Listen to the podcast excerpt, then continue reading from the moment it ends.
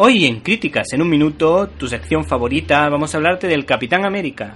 Y es que los blockbusters de superhéroes y alguna otra saga de adolescentes suelen ser los salvadores del séptimo arte y los que permiten que podamos disfrutar de otras películas menos comerciales y que más puedan interesar al público más adulto.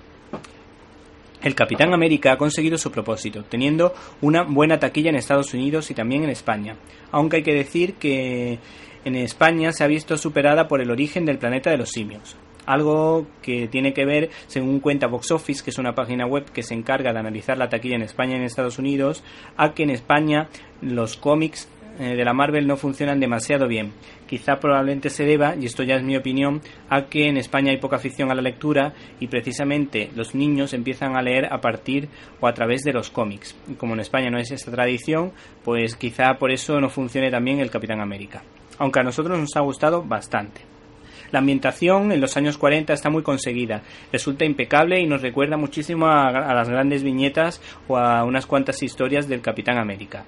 Está dirigida por Joe Johnston, un experto en cine para niños y adolescentes, resultando ser el autor de Jumanji, eh, Rocketeer o Camino, Cariño encogido a los niños. El cineasta ha sido capaz de contar una historia para todos los públicos. Las escenas de acción son bastante blancas y el humor resulta apropiado tanto para niños como para adultos, porque algunas frases juegan al doble sentido. Y la historia de amor nos parece muy elegante y romántica.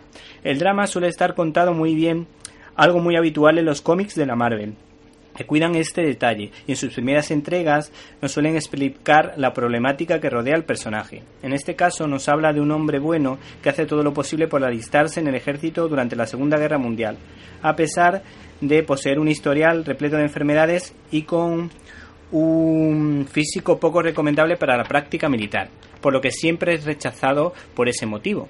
Sin embargo, el destino le tiene preparado algo muy especial, porque participará en un plan secreto para crear a un super soldado, y él será elegido al mostrar su tesón y su valentía ante un oficial de los Estados Unidos.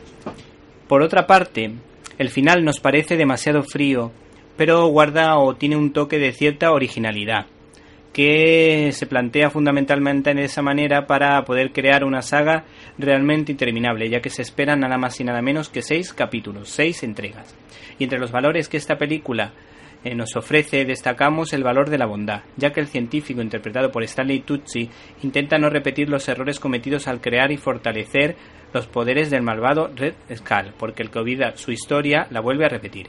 Y le comenta al futuro Capitán América, antes de serlo, que lo ha elegido a él por sus cualidades, por su bondad como claves para convertirse en un buen superhéroe, porque si aumenta su poder, aumentará su bondad, y la podrá poner al servicio de los demás y de su patria. Por otra parte, los diálogos entre el Capitán América y la agente Peggy Carter, interpretada por Halle Atwell, nos parecen sugerentes, y en definitiva, de un modo muy idealista, pero creíble, defiende que no hay que tener una pareja eh, simplemente por el hecho de estar con alguien. este episodio?